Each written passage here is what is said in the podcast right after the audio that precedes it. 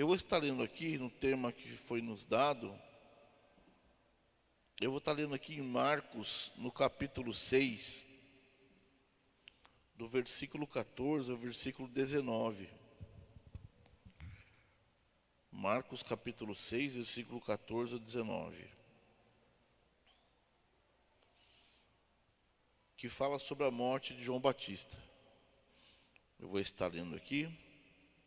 Diz assim: Isto chegou aos ouvidos do rei Herodes, porque o nome de Jesus havia se tornado conhecido. E alguns diziam: João Batista ressuscitou dentre os mortos e por isso forças miraculosas operam nele. Outros diziam, é Elias, ainda outros diziam, é profeta como um dos antigos profetas. Herodes, porém, ouvindo isso, disse: É João, a quem eu mandei decapitar, que ressuscitou. Porque o próprio Herodes havia mandado prender João e amarrá-lo na prisão por causa de Herodias, mulher de seu irmão Filipe, com qual Herodes havia casado, pois João lhe dizia: Você não tem o direito de viver com a mulher do seu irmão. Herodias odiava João Batista e queria matá-lo, mas não conseguia fazer isso. Para a gente poder entender um pouquinho mais, dessa briga, na verdade, essa Herodias era casada com o irmão do rei Herodes, que era Herodes Filipe. E teve um rolo na família, né?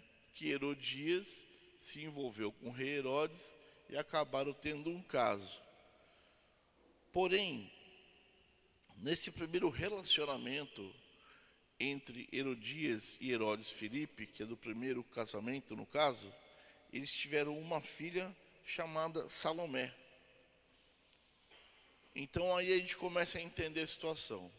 Teve uma festa, aniversário do rei Herodes, e de repente essa moça Salomé entra dançando e Herodes, como de costume, já cresceu o olho na filha da, da, da, da mulher, né? De Herodias. E era sua sobrinha, tá? Nessa situação, o que, o que ocorre?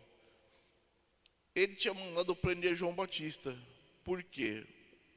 Uma das vezes que João estava pregando, passa Herodes com a Herodias pela estrada e João Batista vê os dois passando com a comitiva, repreende os dois, dizendo que não era lícito eles ter casado com a mulher do seu irmão.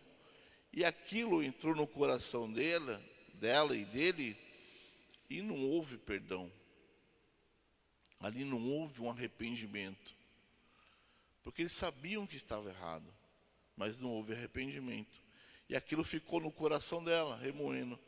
E na oportunidade que ela teve de se arrepender ou de tomar uma decisão, né, assim, drástica, ela preferiu se vingar da mãe, pedindo a cabeça de João numa bandeja de prata.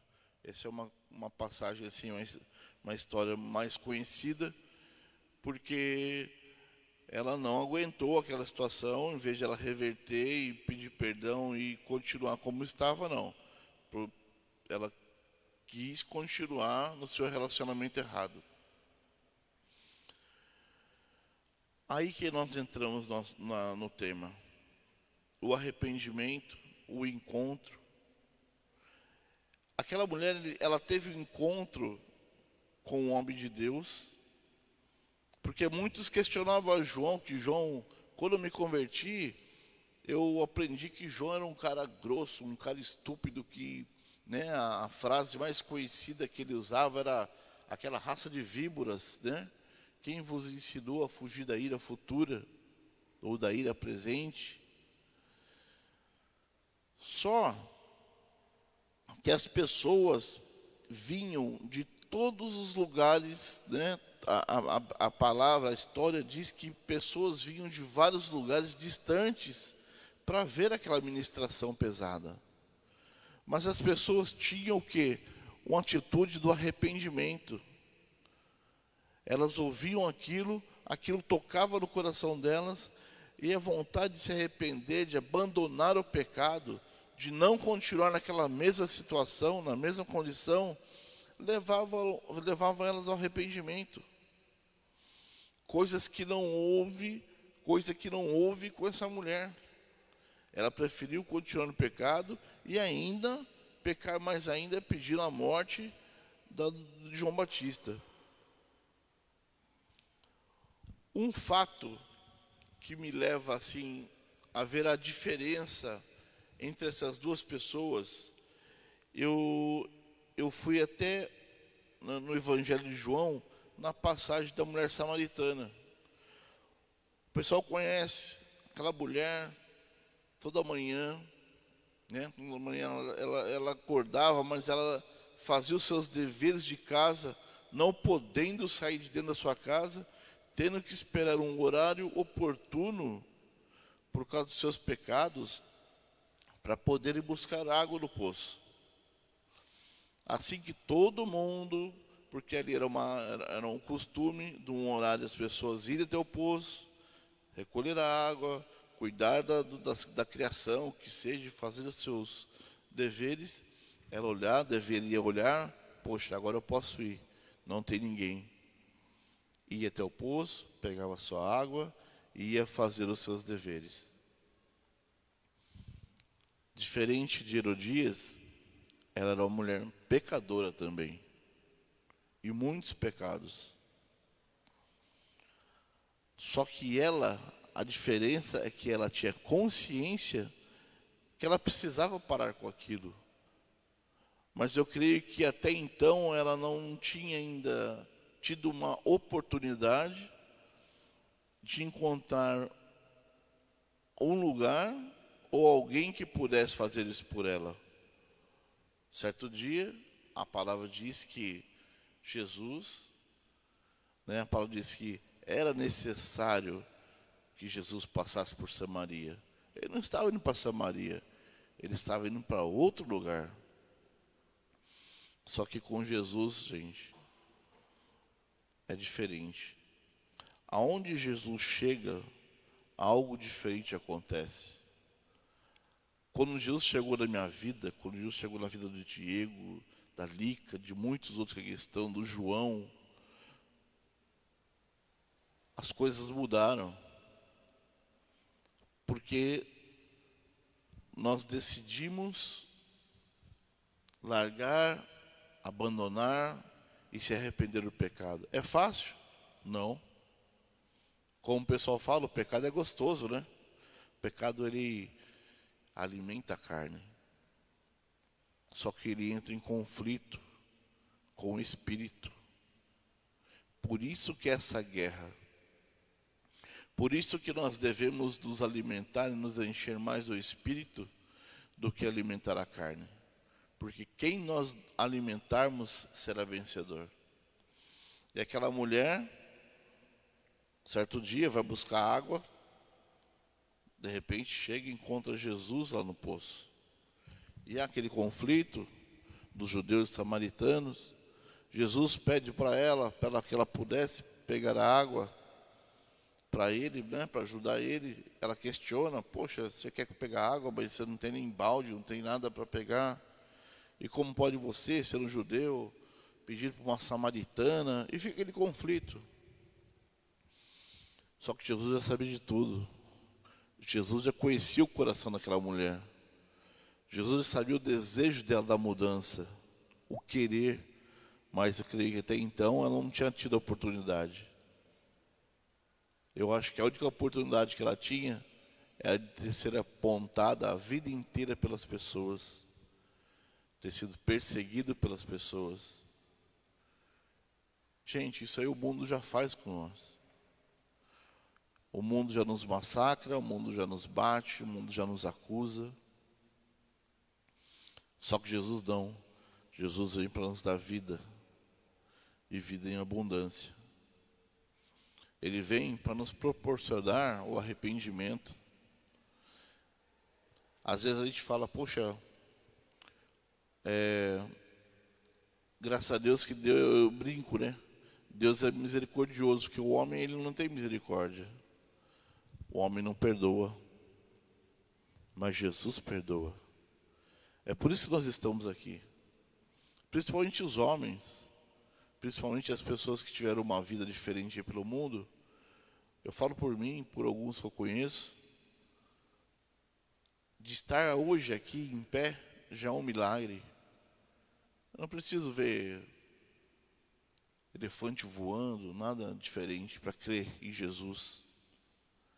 Eu creio porque eu sei o que ele fez na minha vida. Porque o diabo ele veio somente para três coisas: matar, roubar e destruir. Por ele, ele já teria me matado faz tempo. Destruir é o que ele tem mais feito na vida das pessoas hoje em dia. Matar. Às vezes não mata você fisicamente, mas espiritualmente.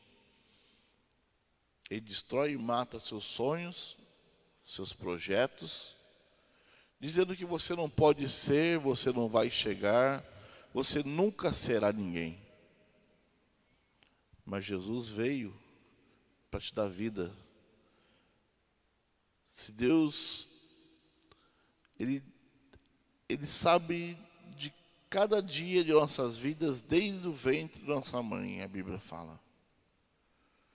Nós precisamos apenas crer e tomar uma decisão ao qual essa mulher tomou. Lá na frente, Jesus vai levando ela pelos caminhos, pelo encontro, né? Até chegar naquela parte que ele fala assim: então faz o seguinte, me dá dessa água, me dá dessa água para beber.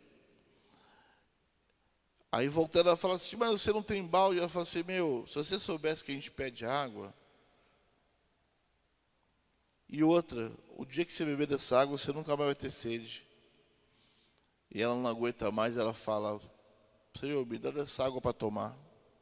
Ou seja, eu não aguento mais essa vida que eu estou levando. Não aguento mais esses pecados, não aguento mais essas acusações. Às vezes, as pessoas falam assim: Ah, mas você não tem vergonha na cara, você não não para com isso, não para com aquilo. Não é questão das pessoas não terem vergonha. Às vezes as pessoas precisam ter uma ajuda. Alguém que te dê uma água de um poço que joga para a vida eterna. Que aquela água não para, que ela flui. Ela flui diretamente desse poço que é Jesus Cristo. O dia que eu tomei dessa água, Cara, é a mesma coisa do encontro que essa mulher teve com Jesus. Eu me apaixonei. Essa água flui da minha vida assim que onde eu vou, eu procuro dar para as pessoas. Porque lá atrás eu lembro como eu estava. Praticamente eu tinha tudo. Só que lá no fundo tem um vazio que não te preenche. Chegava em casa, dispensa cheia, guarda-roupa legal, um monte de tênis, tudo que um adolescente, um jovem gosta de ter. Saia para as baladas, saia para bagunçar, mas sabe qual é o problema? Quando você volta, você deita na sua cama, que você fica entre quatro paredes, e falta algo na sua vida algo que o dinheiro não compra, algo que nada supre. Por muitas vezes tentava essa carência, essa falta em mulheres, balada, bebida, alguns tipos de droga. No momento a gente achava que aquilo ali era a solução. Mas voltava para casa, continuava. O interessante é que quando você vai para Cristo, você aceita Cristo na sua vida, muitos acham que acabou. Acabaram as perseguições. Eu falo que é o contrário, parece que aumenta. Só que a diferença é que você hoje está com Cristo, você sabe reagir diante dessas perseguições. Você consegue suportar, você tem força. Agora, a questão é quando você não tem. Você vê aí, hoje você consegue, você assiste um programa de TV, você vê quantas pessoas, o, o índice de criminalidade, o índice de suicídio, isso é o que? Falta de Jesus. Pessoas que muitos não tiveram oportunidade de ouvir, muitos que não tiveram o prazer de ter o encontro. Essa mulher, quando ela decidiu, e que Jesus, no último momento, falou para ela assim: então faz o seguinte, vai e chama o seu marido. Ela baixa a cabeça e fala: Senhor, eu não tenho marido. Jesus fala para ela: Disseste bem, tivesse cinco e o que tem não é seu. Neste momento, aquilo desperta o coração dela. Ela falou: Senhor, vejo que você é profeta. Só que a forma, imagina a forma que ele falou para ela, não foi uma forma de acusação. É, você é uma prostituta, você, você não serve, você é isso e aquilo, vai lá e esse marido que você está. Não, ele abordou de uma forma carinhosa, que ela reconheceu, coisas que Herodias lá atrás não tinha reconhecido. Ela reconheceu, e através dessa mulher, quando ela vai, ela vai para o vilarejo, da onde que ela que ela estava, para a cidade que ela estava, ela sozinha ganhou aquele povo todo, porque ela teve um encontro com Deus. Praticamente hoje, está naquela, estão naquela casa passando cento e quantos mais ou menos, Lica? 104? Praticamente 104 vidas que se decidiram ir para o encontro, para ter o um encontro com Deus, e ter as suas vidas transformadas. E hoje à noite eles chegam aqui. Eu convido vocês, se quiserem voltar à noite, vocês verem a festa que eles fazem, a alegria que eles chegam, porque realmente tiveram encontro com Deus. Mas como eu tinha dito lá no começo, uma coisa que é complicada no encontro. Tem três fases o encontro, como se fosse numa vida pessoal. Quando você marca o um encontro com a pessoa, existem três situações. Ou você marca e dá o bolo nela, a pessoa vai e você não vai ao encontro dela. Ou você vai, encontra com ela, se relaciona com ela e depois abandona ela, ou você tem a terceira fase, que você encontra, se relaciona e se apaixona e casa. Eu preferi ter essa terceira fase. Eu espero que essas pessoas que foram na sexta-feira daqui venham apaixonadas, e casem com Jesus. E se mantenham firmes com Jesus.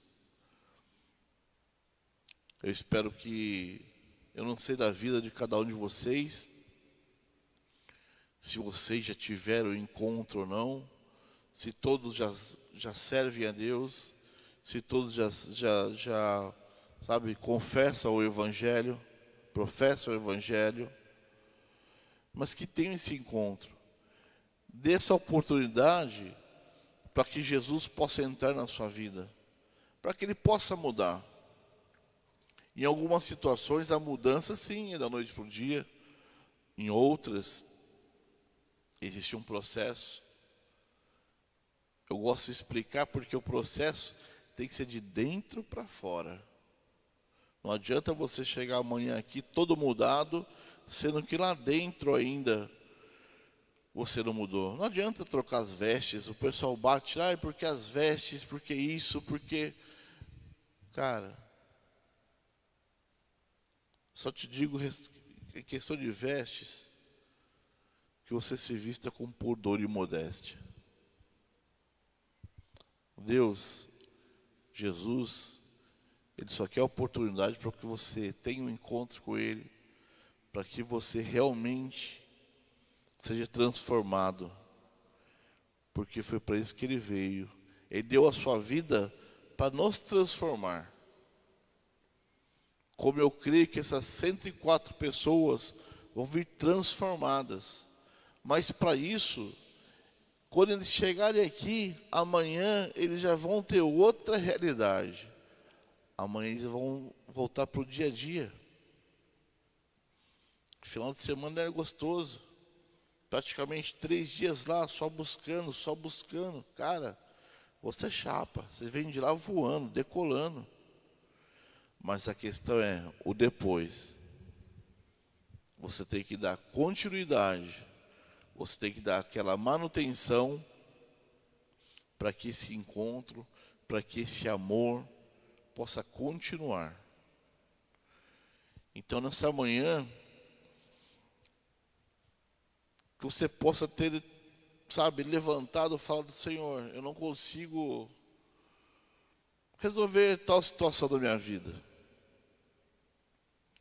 Eu tem pessoas que nós conhecemos que frequentam a igreja já há anos, mas ela não teve encontro com Deus.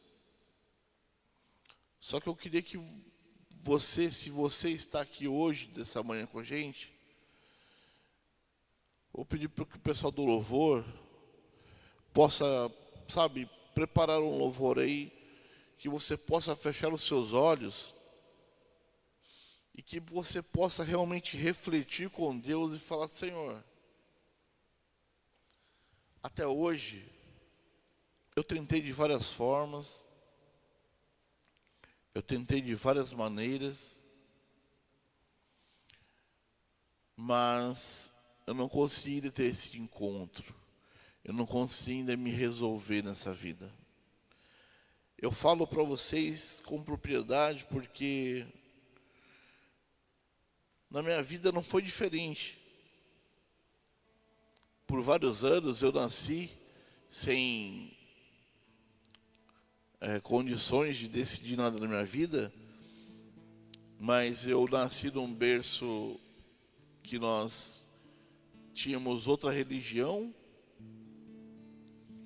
e que por várias vezes, por várias formas, através de pagando para ser feito algumas, né, algumas coisas para tentar suprir aquela necessidade, suprir aquela carência, às vezes financeira, às vezes conjugal, às vezes espiritual, para ter paz. Frequentamos vários lugares,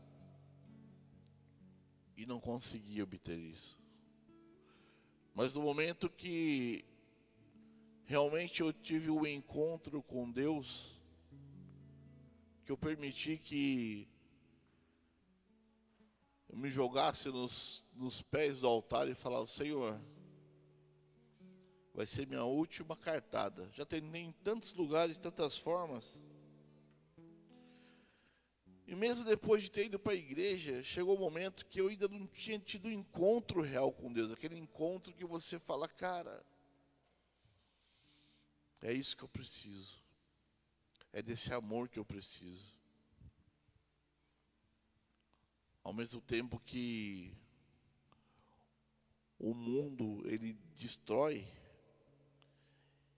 quando você não acha pessoas que te orientam, né? Porque a maioria das vezes é assim. Ah, não, você não, porque você é um ex isso, ex aquilo. O mundo acaba te abraçando depois, te dando um carinho, E você fala, poxa, agora eu achei o que eu queria. Mas é tudo ilusório, tudo passa. Tem colegas meus que já cheguei a falar de Deus para eles, falou, não, para quê? Onde eu estou tá bom. Durante a noite eu ganho tantos mil. E você fica aí no seu trabalho batendo caixa, sofrendo, bate de chuva, bate de sol. Só que a diferença é que eu estou com Jesus, né? E a gente sabe que as coisas não são fáceis. O próprio Deus falou que nós comeríamos pelo suor do nosso rosto. E isso eu aprendi quando tive esse encontro com Deus.